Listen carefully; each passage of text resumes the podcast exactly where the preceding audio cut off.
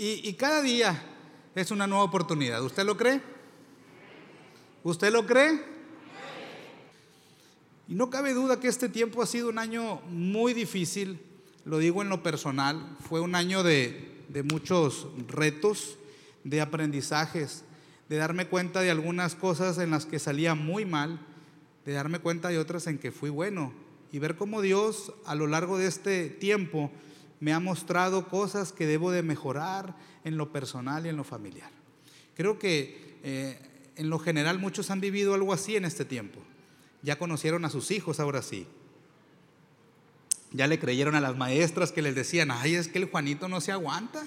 Ay, maestra, es un pan de Dios en la casa. Ya se dieron cuenta que quizá nuestros hijos en este tiempo de pandemia han agarrado algunos hábitos muy buenos algunos. Y también ustedes. Aquel que ha agarrado el plan de lectura de la Biblia que empezamos en octubre, pues va, lleva, lleva buen hábito de lectura. Pero también algunos han caído en algunos vicios destructivos. Y quizá nuestros hijos también son presas de esos vicios destructivos. Quizá nuestros hijos ya juntan más de 10 horas en el teléfono. Juntarán más de 5 horas en televisión. Juntarán más horas navegando quién sabe en dónde. Y eso es alarmante. Es preocupante que el lugar donde debemos de estar seguros, el lugar donde debemos de, encontrarnos con el Señor, el lugar donde quizá como familia podríamos fortalecernos, se está convirtiendo en la escuela para aprender vicios destructivos. Quizá aquella persona que empezó a trabajar en home office y continúa en home office, qué bendición.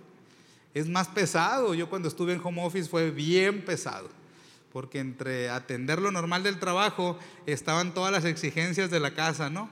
Y uno ve cuando se ensucia y ve ahí todos los plebes ahí que quieren atención y, y fue complicado. Pero qué difícil haberle abierto a lo mejor paso a la pereza en nuestra vida, al ocio. Quizá en, nuestros, en nuestras rutinas diarias le estamos dando demasiado tiempo a cosas que no nos producen, sino que por el contrario nos afectan. ¿Cuánto tiempo navegamos en Facebook? ¿Cuánto tiempo en TikTok? ¿Cuánto tiempo navegando viendo series? Por ahí circulaba que era algo loco hacer una película que durara cinco horas. Nadie iba a ir al cine a ver una película de cinco horas. Mejor hagamos una serie que tenga diez capítulos de una hora cada uno y la gente se la chute en un día. En un día habían diez capítulos de una hora, o sea, diez horas pegadas a la televisión sin remordimiento alguno. ¿Y qué, qué, qué produjo? ¿Qué fruto? ¿Acaso somos analistas de series para que nos paguen por el análisis que hacemos? Quizá nos pagan por estar sentados viendo eso, no, al contrario, pagamos. Y hay quienes hemos caído en la trampa, en la trampa de andar pagando este, cada uno de los streaming diferentes. No voy a dar publicidad aquí en redes sociales, pero, pero pagamos hasta dos o tres streaming sin darnos cuenta y decimos, ¿para qué pues? Y es complicado. Estamos ahorita en un tiempo donde tenemos que evaluarnos y necesitamos mejorar. Estamos en un tiempo donde les digo yo que el mundo se detuvo. Muchos para pasar tiempo de sufrimiento, pero en medio del sufrimiento necesitamos evaluarnos y mejorar. El mundo no va a ser el mismo. No vamos a volver nunca a la normalidad. Va a ser una nueva normalidad va a ser adaptarnos a lo que viene con nuevos ajustes, nuevos desafíos, pero debemos de entender que la iglesia siempre ha seguido caminando, que la iglesia no se detiene, que la iglesia marcha porque es el Señor quien la sostiene.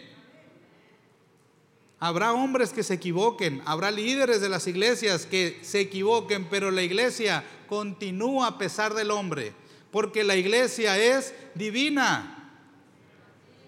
¿Cree eso? Y necesitamos ser nosotros los que sigamos en el cauce hacia donde va la iglesia. No detenernos en el ayer.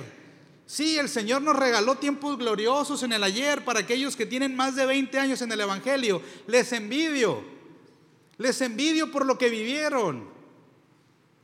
Pero agradezco lo que yo viví hace 15 años que llegué a los pies del Señor. Me encanta me encanta cómo la iglesia fue en el tiempo en que yo la alcancé, pero me sorprende lo que Dios está haciendo en este tiempo. porque corazones son alcanzados por el Señor, no de la misma forma. Y eso a veces nos quebra la cabeza. Quisiéramos ver a lo mejor lo que veíamos hace muchos años, campañas y todo ese derrame que veíamos. Pero hoy el Señor está llegando al corazón de las personas a través de un celular. Hay gente detrás del celular que llora cuando escucha una transmisión en vivo. Hay gente que decide rendir su vida a Jesús por el versículo que quizá usted compartió y en el momento de crisis y necesidad esa persona vio la publicación.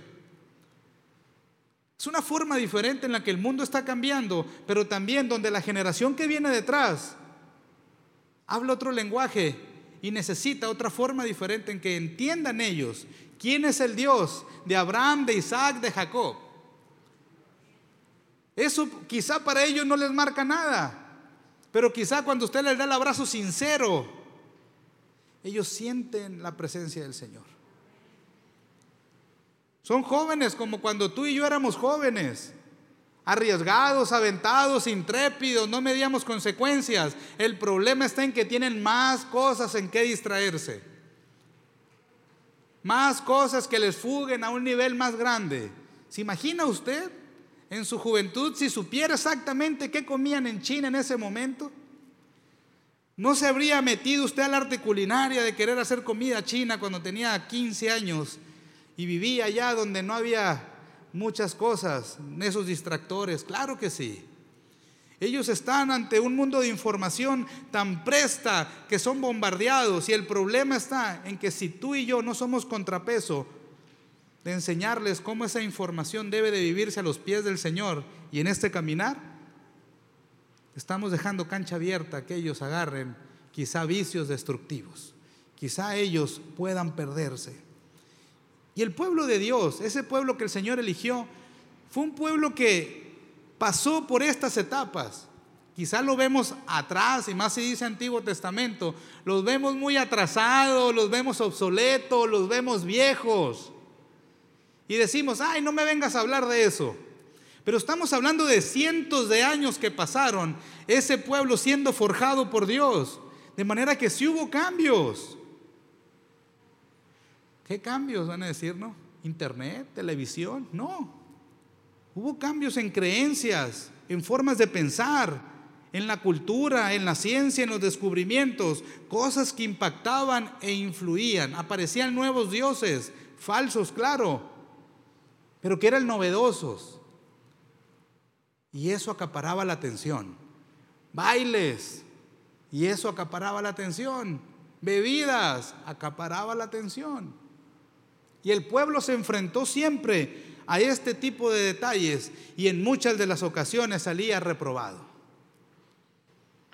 Y yo lo que espero es que no seamos una generación que salga reprobada. Que no sea una generación de esas que se enfriaban y se desconectaban con el Señor. Se apartaban, se alejaban y tenían que sufrir las consecuencias de eso, tanto ellos como sus hijos. Yo espero que seamos una generación que por el contrario dobla rodilla, que por el contrario decide no quedarse estancada y decidimos preguntarle al Espíritu Santo, ¿a dónde vamos? Porque si tú no vas de frente, no vamos.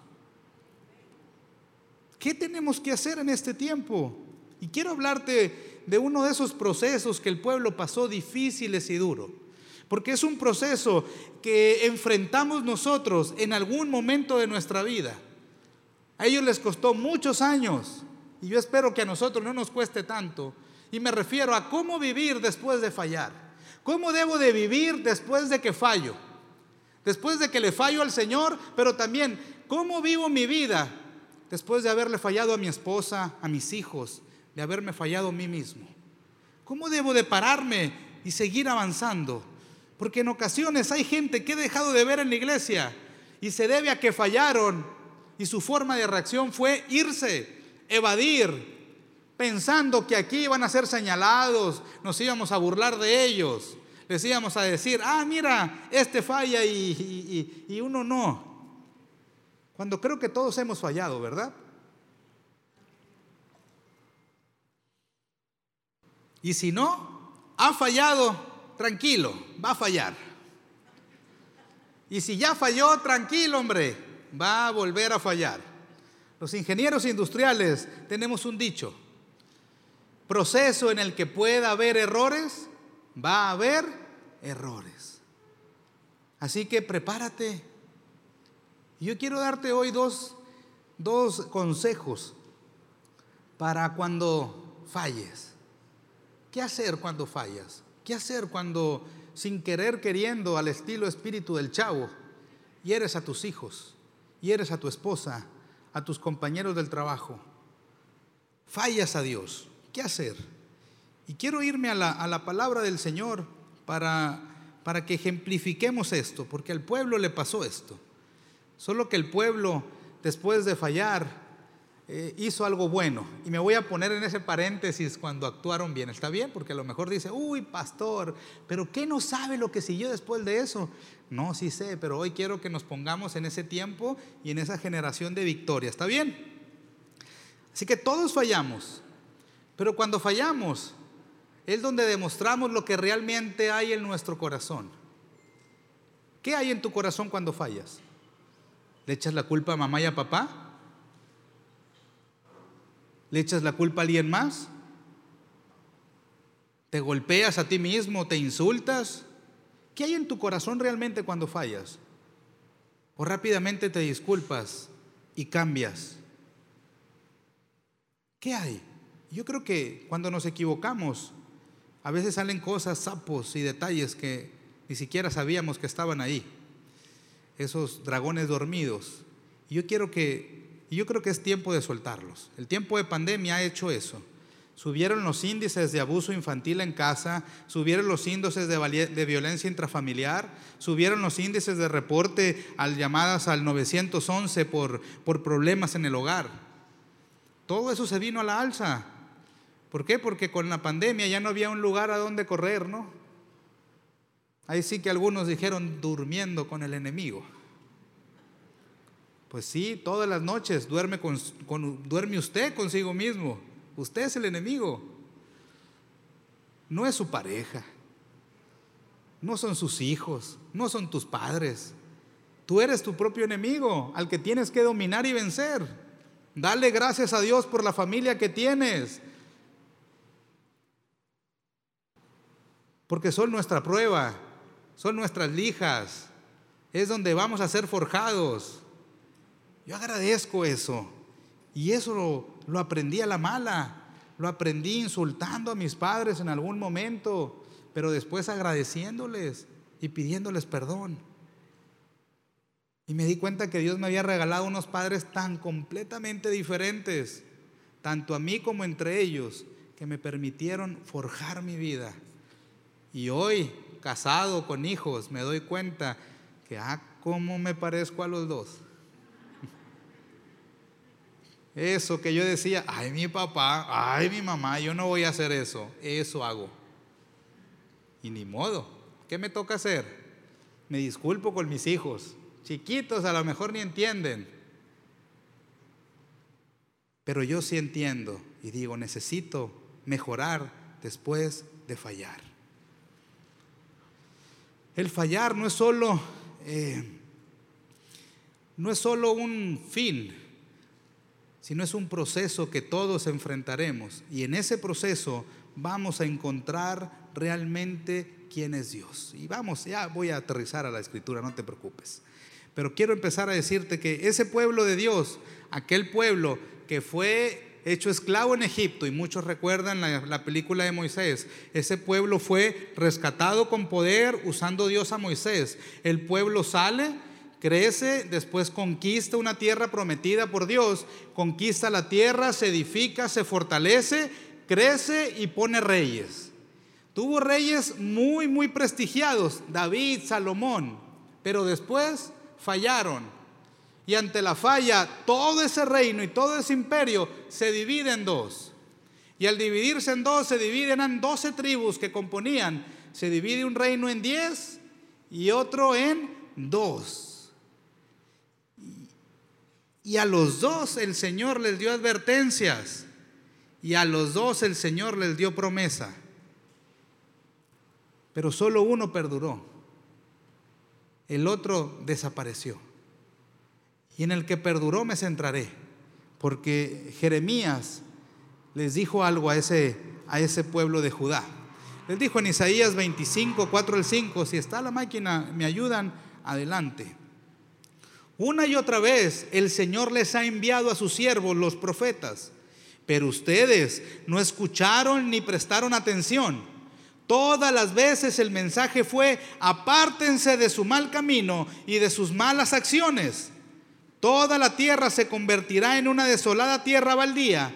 Israel y las naciones vecinas servirán al rey de Babilonia por 70 años.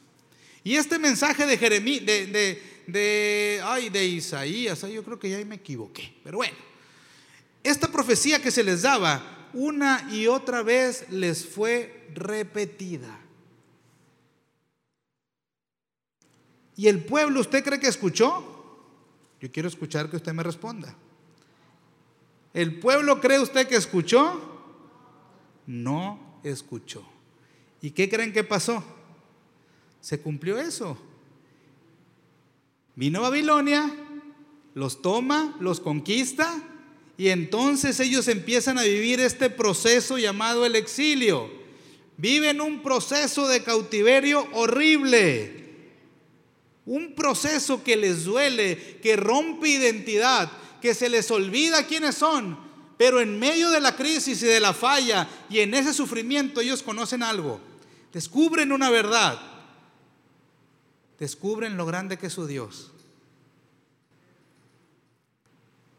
Ellos creían que únicamente estando acá en, en, la tierra prometida, donde fluía leche y miel, es donde el Señor iba a estar presente. Pero cuando ellos son llevados a Babilonia, se dan cuenta que el mismo Dios Todopoderoso estaba con ellos en Babilonia. Y usted puede decir, ay, pues si Dios está en todos lados. Para ellos esto fue una nueva revelación de Dios. El pueblo, en medio de sus fallas y en medio de las crisis, fue cuando descubría mm, quién era su Dios. Fue cuando estuvieron enfermos que conocieron a Jehová como su sanador. Fue cuando estaban hambrientos, cuando conocieron que Jehová les proveía. Fue cuando estaban en cautiverio, cuando conocieron que Él les rescataba y les salvaba. Fue en medio de las, de las liberaciones, en medio de las conquistas que ellos conocieron a Jehová de los ejércitos poderoso en batalla. Si ellos nunca hubieran enfrentado una lucha, nunca hubieran conocido a Jehová poderoso en batalla. Si el pueblo hubiera sido cobarde, si el pueblo hubiera estado siempre ausente de querer pelear por algo, nunca hubieran conocido a ese Dios. Todavía más fuerte, si el pueblo nunca hubiera ido al desierto, no se hubiera encontrado con el Señor a como se encontró con Él. Por lo cual, si estás pasando una prueba, una tribulación, un momento difícil en tu vida, tranquilo, aprovecha, porque vas a conocer a Dios de otra forma diferente. Yo no sé lo que la herida que tengas profunda en tu corazón. Yo no sé qué es lo que vengas tú arrastrando, pero el Señor sabe y tengo que decirte, el Señor te va a fortalecer y te va a sanar de eso. El Señor te va a dar la fortaleza para que sigas caminando con ello. Y ahorita en este tiempo donde hay muchos ausentes y nos duele en el corazón. Y no se trata de vivir olvidándolos, sino el camino no es así de fácil. No se puede pedir al Señor, Señor, olvida y arranca de mi corazón ese mal recuerdo. No. Sino se trata de aprender a vivir con la ausencia. Dios no va a ocupar ese lugar. Dios te va a fortalecer para que sigas avanzando y siempre recordando quién ocupaba ese lugar. Es su gracia la que nos sostiene. Así que esa pérdida que tuviste, quizá de un hijo, quizá de un padre, un hermano, un amigo, no quieras borrarlo, no vas a poder. Puedes caminar, puedes avanzar tomado de la mano del Señor, recordándole sin ningún problema. Para mí me cuesta trabajo saber que, mi tía no está. Y, y, a lo mejor por la distancia uno no sabe. Todavía de repente, cuando falleció a los meses, le seguía enviando fotos de mis hijos a su WhatsApp, a manera de, de, de decirle, aquí están, estamos bien. No te tocó ver, a conocer a esta niña, pero aquí está. Y, y fue duro, difícil, pero no se trata de olvidarla, ni que Dios ocupe ese lugar en mi corazón, porque no le corresponde al Señor eso. Al Señor le corresponde un plan más grande en mi vida, sostenerme y seguir avanzando. El agradecerle por el amor, el aprecio y el cariño que tuvo a mi vida.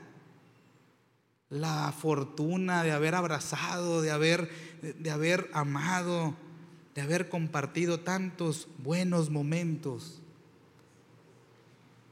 Entonces, en medio de la falla, en medio de la prueba, en medio de la desesperanza, es que tú y yo conocemos a ese Dios de una faceta diferente. Así que prepárate, porque quizá en esta mala situación que estás enfrentando, quizá en ese dolor en tu corazón, vayas a descubrir a un Dios todavía más poderoso del que tú creías, más amoroso del que conocías, a un Dios que te sostiene en, los, en las áreas de tu vida donde no te imaginabas que Él iba a estar contigo. Así que confía en Él, entrégale a Él. ¿Y qué crees? Algo que nos sostiene siempre es eso, promesas. Promesas, porque el Señor siempre las cumple. Y así es como empieza el libro de Esdras capítulo 1, verso 1. Comienza diciendo, en el primer año de Ciro, rey de Persia, que conquistó Babilonia, el Señor cumplió la profecía que le había dado por medio de Jeremías. Fue Jeremías, error mío en, la cita bíblica anterior. Fue Jeremías. Y lo que vio este abajo, que parece un elote, un estropajo sinaloense, ese fue un descubrimiento arqueológico. Ese es el el edicto de Ciro que fue encontrado. Y en ese edicto de Ciro es donde se dice lo que viene en Esdras capítulo 1. Me encanta a mí esos descubrimientos que confirman la palabra del Señor. Y en ese edicto este, ocurría algo sin precedentes, porque lo que ocurría es que Ciro llegaba, conquistaba Babilonia y se encontraba y decía, Dios me habló. Ah, caray. y me pide que le haga un templo. Pero yo sé que aquí hay gente de esa nación. Así que lo primero es que les da libertad, casualmente después de 70 años. La promesa del Señor se cumple. Y el pueblo fue libertado y no solo libertado, sino que el pueblo lleva una encomienda, volver a hacerle el templo al Señor que fue destruido, volver a su tierra natal, a esa tierra prometida y edificarlo. Y yo me quedo boquiabierta porque no fue todo, sino que Él les dice a los demás que les den ofrendas, les den apoyos y lo que necesitan para que construyan. Y no solo eso, sino que aquellos tesoros que Nabucodonosor había robado les fueron devueltos.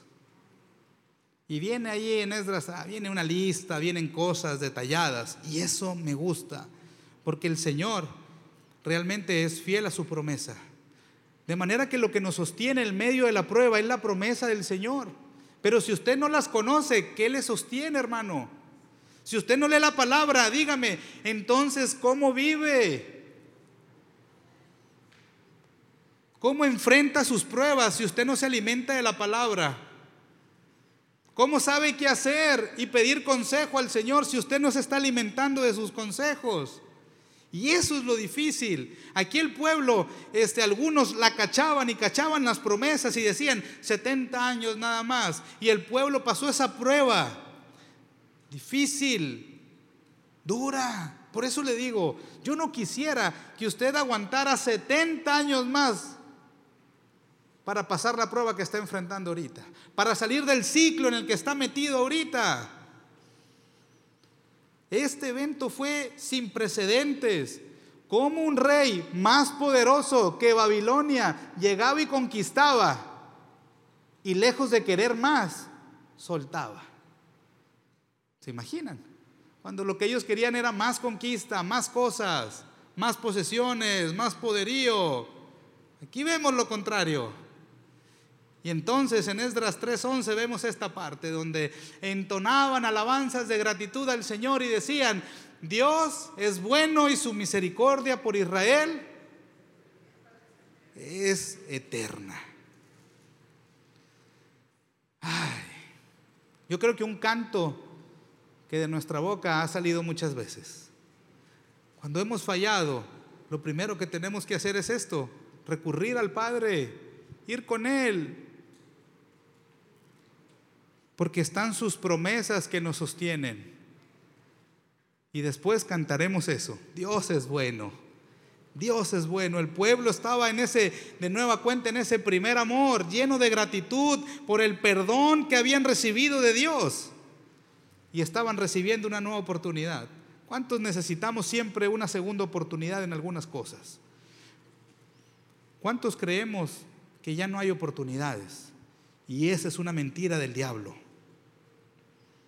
Creer que no hay gracia de parte de Dios para nosotros que esas áreas mejor queden sepultadas. Pero lo primero que debemos de hacer en nuestra vida cuando nos equivocamos es cambiar nuestro rumbo y dirigirnos a Dios para pedir su perdón y su misericordia. Entonces lo primero que tengo que hacer cuando fallo es cambiar de dirección. Detente y cambia de dirección. En otras palabras, arrepiéntete. Que arrepentimiento significa cambio de rumbo. Cuando falles, cuando sientas que te estás propasando de iracundo con tus hijos, con tu esposa, con tus empleados, con tus compañeros de trabajo, con tus vecinos, cuando las cosas salgan de control, detente, busca al Señor y cambia de dirección. El pueblo tuvo que salir, ser esclavizado para poder entender que tenían que cambiar de dirección. 70 años les costó a ellos ¿Cuánto vas a permitir tú que te cueste eso? ¿Te alcanzan 70 años todavía o ya no nos alcanzan? Yo al paso que voy no creo. Ya me ven que de repente que muletas, que de todo, no creo. Así que necesito ponerme mejor con el Señor, flojito y cooperando. Soltar mi orgullo y tomar y creer sus promesas. Y quiero darte, vamos a la siguiente lámina, quiero darte esta combinación de tres pasajes. Primera de Juan 2.1, primera de Juan 1.9 y Salmo 51.17, que son afirmaciones que tienen promesa. Y la primera es, en nuestra vida, cuando fallemos, necesitamos recordar esto.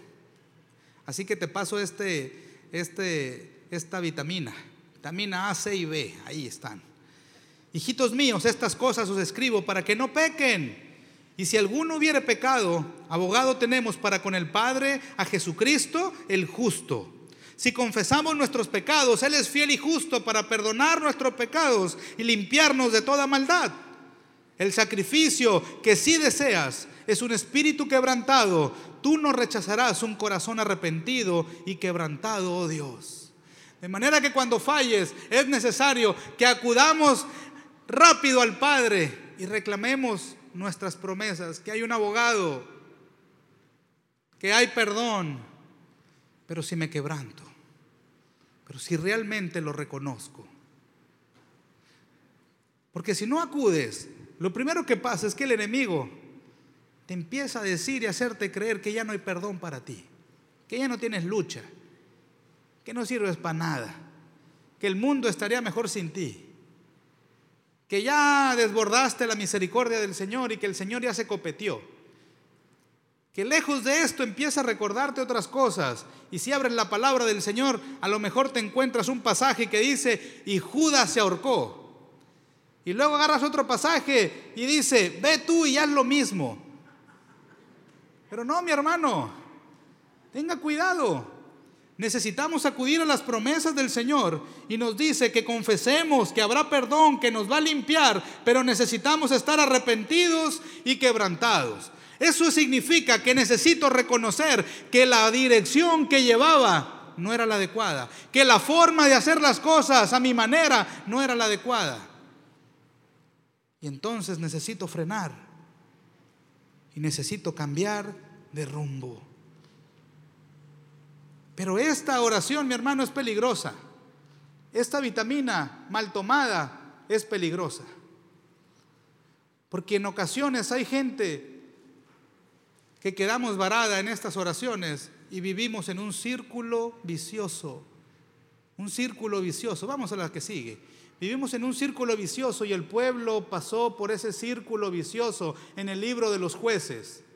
El pueblo, ¿qué pasaba? El pueblo se alejaba del Señor, sufría las consecuencias de haberse apartado de Dios, clamaban a Dios como esa oración. Y Dios escuchaba el clamor y como es bueno y nos ama, levantaba un juez que nos liberaba. Pero ¿qué pasaba el tiempo? Israel se alejaba de Dios de nueva cuenta. Esa oración que veíamos ahorita es peligrosa cuando usted no, usted la hace pensando que es como un rezo o un conjuro mágico. El problema está en que en nuestra vida es sencillo quedar atrapado en ese círculo vicioso. Un círculo vicioso en el cual nos equivocamos, pedimos perdón, clamamos al Señor genuinamente, el Señor nos perdona, pero después, ¿qué hacemos, pastor? Si no me dice qué tengo que hacer, voy a volver a hacer lo mismo porque no sé hacer otra cosa. El problema de, este, de, este, de esa oración es que esa oración no es para hacer un ciclo, sino para agarrarla de impulso, de impulso a seguir avanzando a lo que Dios tiene en nuestra vida. Caemos, nos levantamos y necesitamos impulsarnos para avanzar. Pero cuando desconocemos las promesas de Dios, es muy sencillo olvidar en qué tenemos que enfocarnos después de que el Señor nos limpia, nos perdona y nos restaura. Pero Dios fue muy bueno con el pueblo, porque usó a Ciro no nada más para liberarlos, sino para enfocarles en su propósito.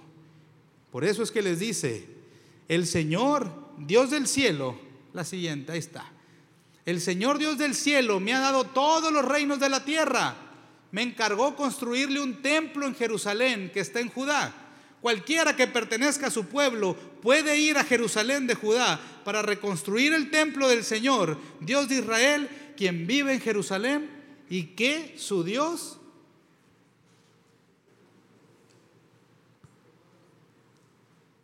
esté con ustedes. El pueblo estaba tan carente de identidad durante estos 70 años que todavía el Señor les da un empujón, aparte de los profetas, promesas y todo, les habla a través de Ciro y les dice lo que tienen que hacer.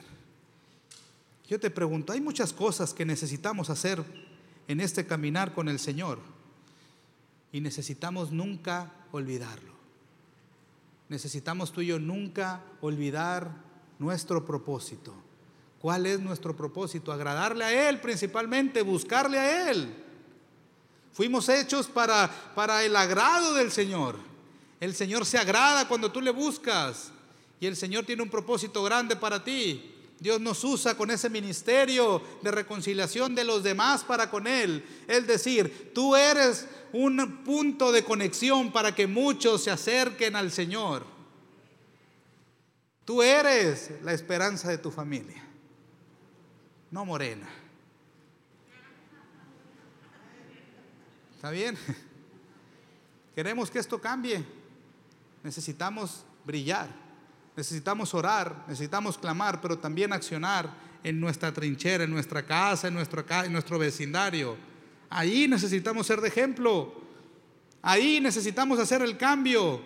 No quedarnos encerrados pensando, ay Señor, ya me perdonaste de mis maldades y mis pecados. Qué bueno, Señor. Pero ahí voy para el Facebook otra vez. Ahí voy para el Netflix otra vez. No, pues ya ni la Netflix, plebes. Volvemos otra vez a hacer lo mismo. Si ya sabes que no debes usar así la maquinaria, ¿para qué la usas así? Si ya sabes que el carro se va a poner mañoso si siempre lo arrancas en segunda, ¿para qué lo arrancas siempre en segunda? Pero nos gusta agarrar la nueva vida en Cristo y usarla lo malo otra vez. Nos gusta quedarnos en el círculo vicioso porque es cómodo, ¿a poco no? Ese círculo yo lo puedo dibujar con mi bebé. Duerme, llora, le dan comida, se ríe, se duerme. Cambiar pañal y otra vez. Es sencillo para el cristiano vivir en el círculo de víctima porque no hay responsabilidad de nada. Siempre se trata de mí, de lo que a mí me duele, de lo que yo quiero, de lo que a mí me gustaría. Señor, yo quiero una, por favor, yo quiero una mujer, Señor, me quiero casar, dicen los solteros. Pero no tienen para mantener una casa, no trabajan para eso. Pues oye, pues cómo. Todavía hay otros que se ponen chiquiones, pues, ¿verdad? Y es tan común, pues no, hombre. No, no, no, pues no, no, uno ya, uno entiende eso al, al tiempo, ¿no? Que uno dice, mijito, hombre, estás muy feo, hombre. Te voy a poner una mujer chula nomás, pero no la riegues. Y no, no la regué. Tuve que orar mucho. Pero tuve que trabajar mucho. Sí, hermana, no fue fácil. Ya les contaré en, otra, en otro sermón eso, pero bueno. El punto está en que, en que cuando nos quedamos atrapados en ese círculo es sencillo y es fácil la vida cristiana. Hay gente que cada domingo recibe al Señor otra vez. Hay gente que cada domingo está pidiendo perdón por los mismos pecados que comete cada lunes, cada martes, cada miércoles. Creo que tienen un calendario para saber qué van a pecar cada día. Ya saben, nombres, los viernes la novela termina bien picosa. Yo ahí voy a decir unos cuatro sapos, me voy a pelear con todos los de la casa. Y así lo hacen. Es costumbre. Es fácil. Llega fin de mes y ya saben que van a explotar contra todos. Pero durante todo el mes no nos preparamos pidiendo sabiduría de lo alto para programarnos bien en nuestro presupuesto.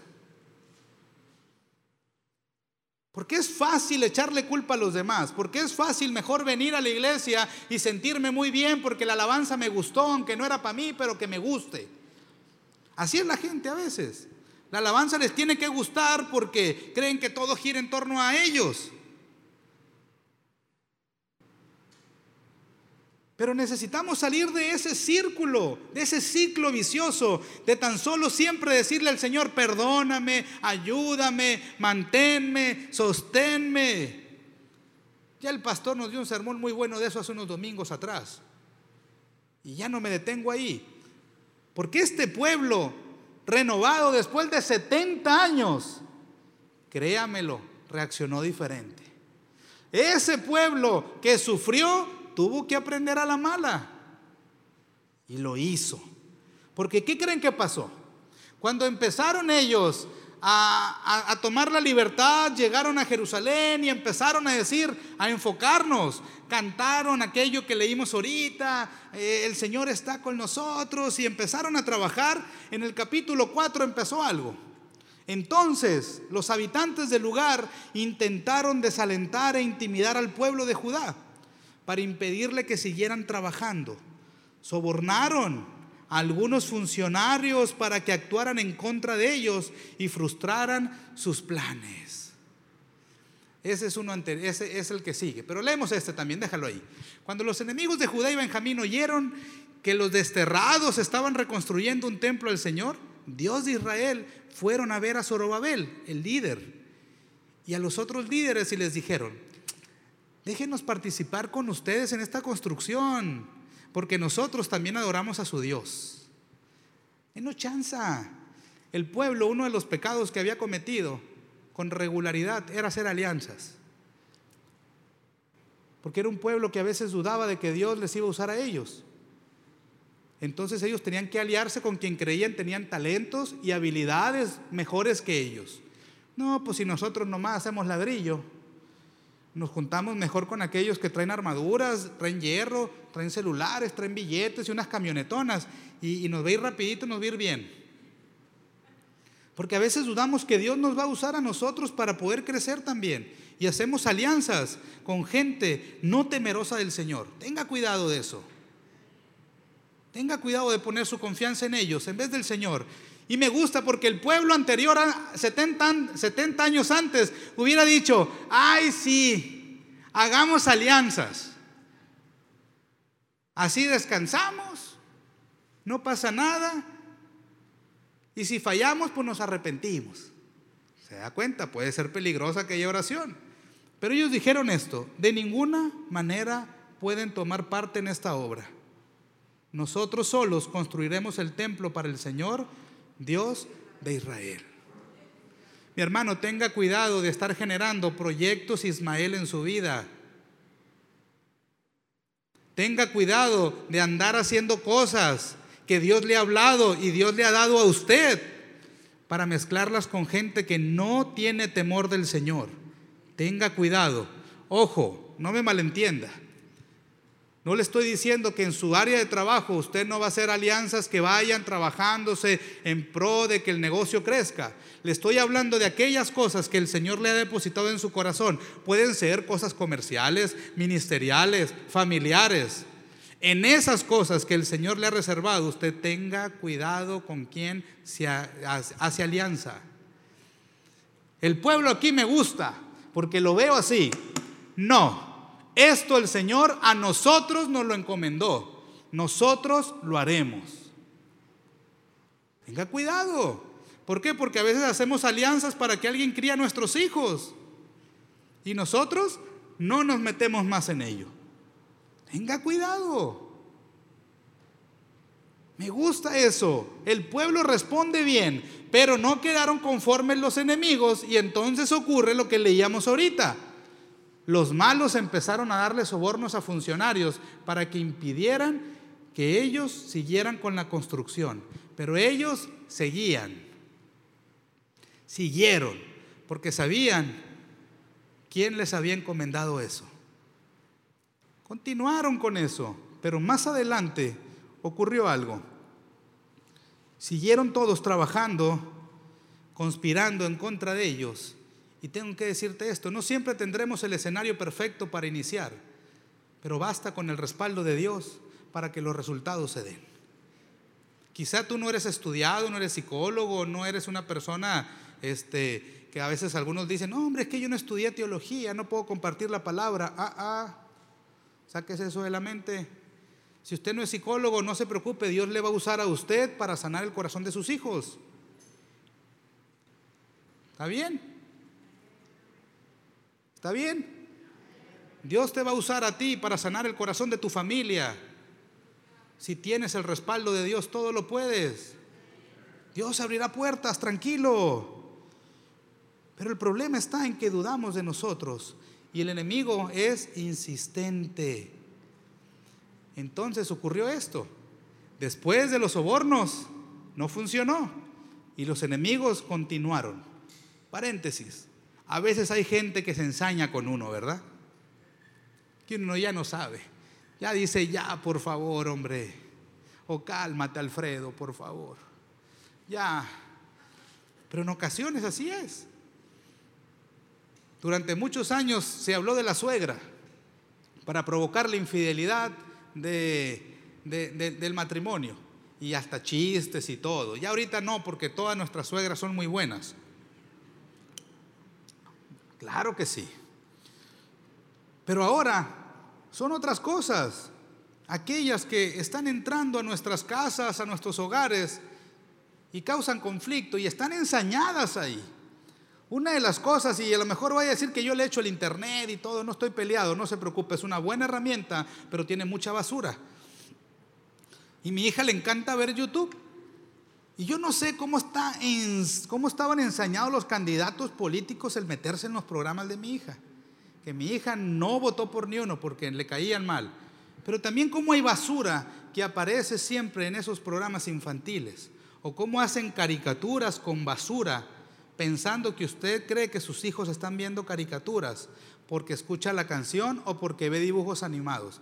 Pero si ve la trama, hay caricaturas de divorcios, de asesinatos, de infidelidades. que el aguacate tiene embarazada la aguacata, pero anda de novio y de coqueto con la zanahoria. Entonces, uno dice, ¿qué está pasando? El enemigo está ensañado y va a seguir ensañado y como león rugiente viendo a quién devorar. Y contra el pueblo se aventaron. Y pasó algo. Vamos, ese pasaje no era, pero puedes dejarlo ahí.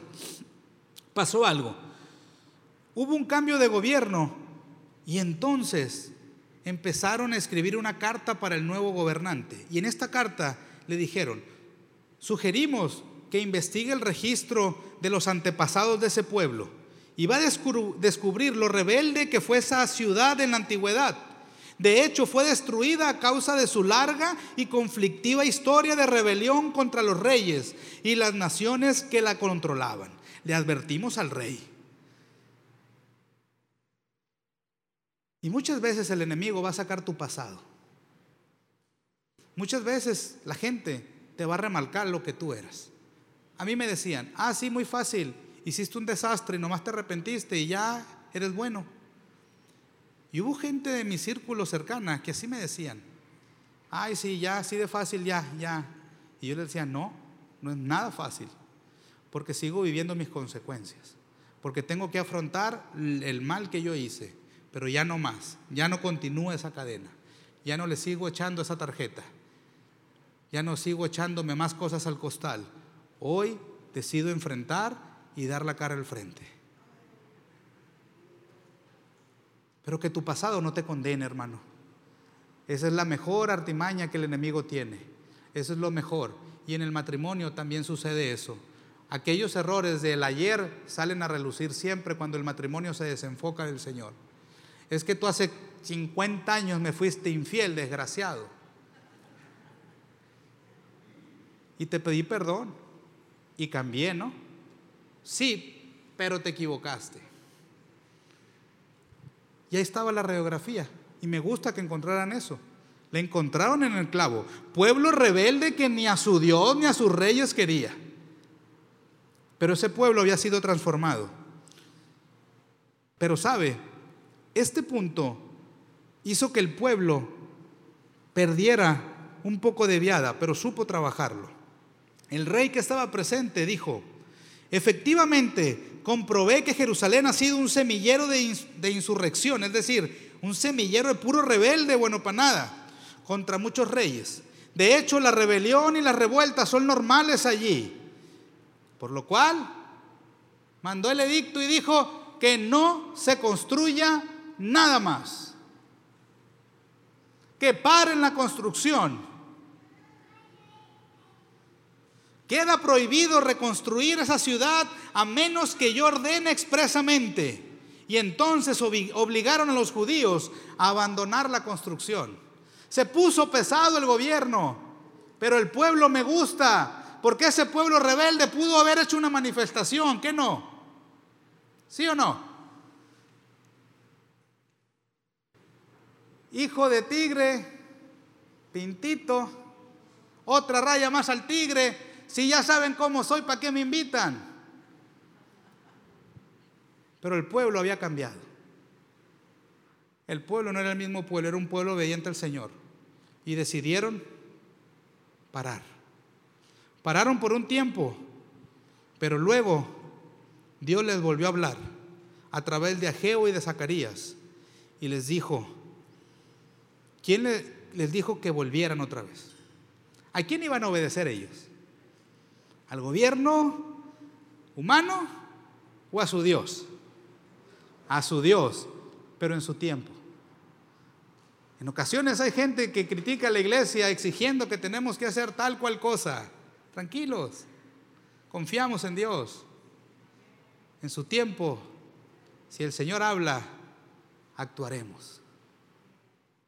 Pero mientras confiamos en Dios, nada sale de su control y la iglesia sigue caminando. Así que confíe, mi hermano. Y entonces, después de que Dios les habló a través de Ageo y Zacarías, ellos volvieron a construir el templo, continuaron la obra. Y de repente aparecieron, ya sabe, el enemigo. y les quiso intimidar con esta pregunta. ¿Quién les dio permiso para reconstruir este templo y restaurar esta estructura? Pero como Dios cuidaba a su pueblo, no pasó nada. Y ellos continuaron. Así que el enemigo rápido fue y escribió una carta al rey diciendo, ¿te acuerdas de aquellos rebeldes? Aquí andan de nuevo. Échatelos al plato. Ten cuidado.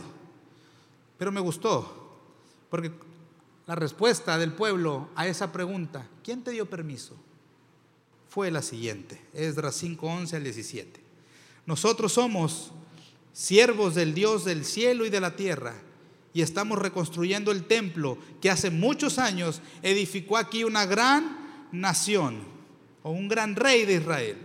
No obstante, debido a que nuestros antepasados hicieron enojar al Dios del cielo, Él los entregó en manos de Nabucodonosor, rey de Babilonia, quien destruyó el templo y desterró al pueblo a Babilonia. Sin embargo, el rey Ciro de Babilonia, en el primer año de su reinado, emitió un decreto que ordenaba reconstruir el templo de Dios.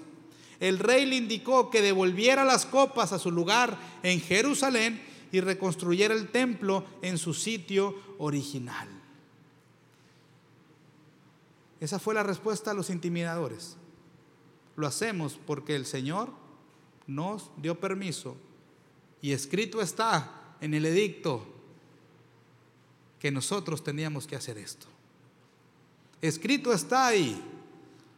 Y entonces el rey en turno buscó esos escritos y efectivamente encontró. ¿Y cuál creen que fue la respuesta? Manténganse bien alejados de allí no estorben en la construcción del templo de Dios. Dejen que se reconstruya en su sitio original y no le pongan trabas al trabajo del gobernador de Judá ni a los ancianos de los judíos. Además, por la presente decreto que ustedes tendrán que ayudar a estos ancianos de los judíos mientras reconstruyen el templo de Dios. Ustedes tienen que pagar el costo total de la obra sin demora. Denles a los sacerdotes de Jerusalén todo lo que necesitan. Aleluya, mi hermano. Este es nuestro Dios. El Dios que si tú obedeces y te mantienes fiel te recompensa. Aquel Dios que si tú en lo privado le oras y le buscas, en lo público te va a recompensar y que en el momento de angustia siempre te dará una salida. Ese es nuestro Dios, mi hermano. Por eso cuando falles, lo primero es ve y busca al Señor. Cambia de dirección y toma tus promesas. Tómate de sus promesas. Tomarnos de Él es lo que nos va a ayudar, mi hermano. Miren, terminaron los enemigos pagando la obra. Terminó el rey haciéndose para atrás. Cuando la iglesia se enfoque en hacer lo que le toca, las puertas del Hades no prevalecen en contra de ella. Podemos estar donde sea, haciendo lo que nos corresponde hacer como iglesia, y el mismo diablo nos abre la puerta. Así que no tenga temor, no tenga miedo, angustia, mi hermano. Seamos entendidos de este tiempo. Invito a que te pongas de pie en esta, en esta tarde.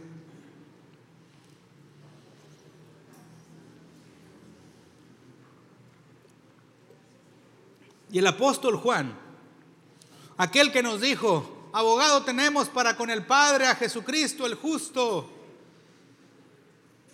nos dice, enfócate. Y en esto sabemos que nosotros le conocemos si guardamos sus mandamientos. El que dice yo le conozco y no guarda sus mandamientos, el tal es mentiroso y la verdad no está en él.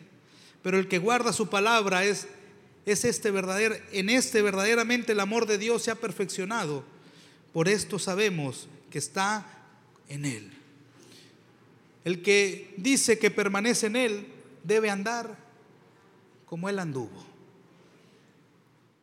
Es importante, hermano, para romper este ciclo, como el pueblo lo rompió, que una vez que fallemos, y yo quiero que te comprometas contigo, a que si estás fallando o fallarás, lo primero que hagas es buscar al Señor y que salgas de ese círculo de vicio y nos enfoquemos a hacer lo que el Señor tiene para nosotros. Que andemos como Jesús anduvo. Que demos segundas oportunidades como nos las dieron. Que perdonemos como fuimos perdonados. Que ayudemos a quien necesite ayuda como nosotros hemos recibido ayuda. Y que vivamos siendo agradables al Señor. Que en medio de la prueba nos detengamos y consultemos a nuestro Padre siempre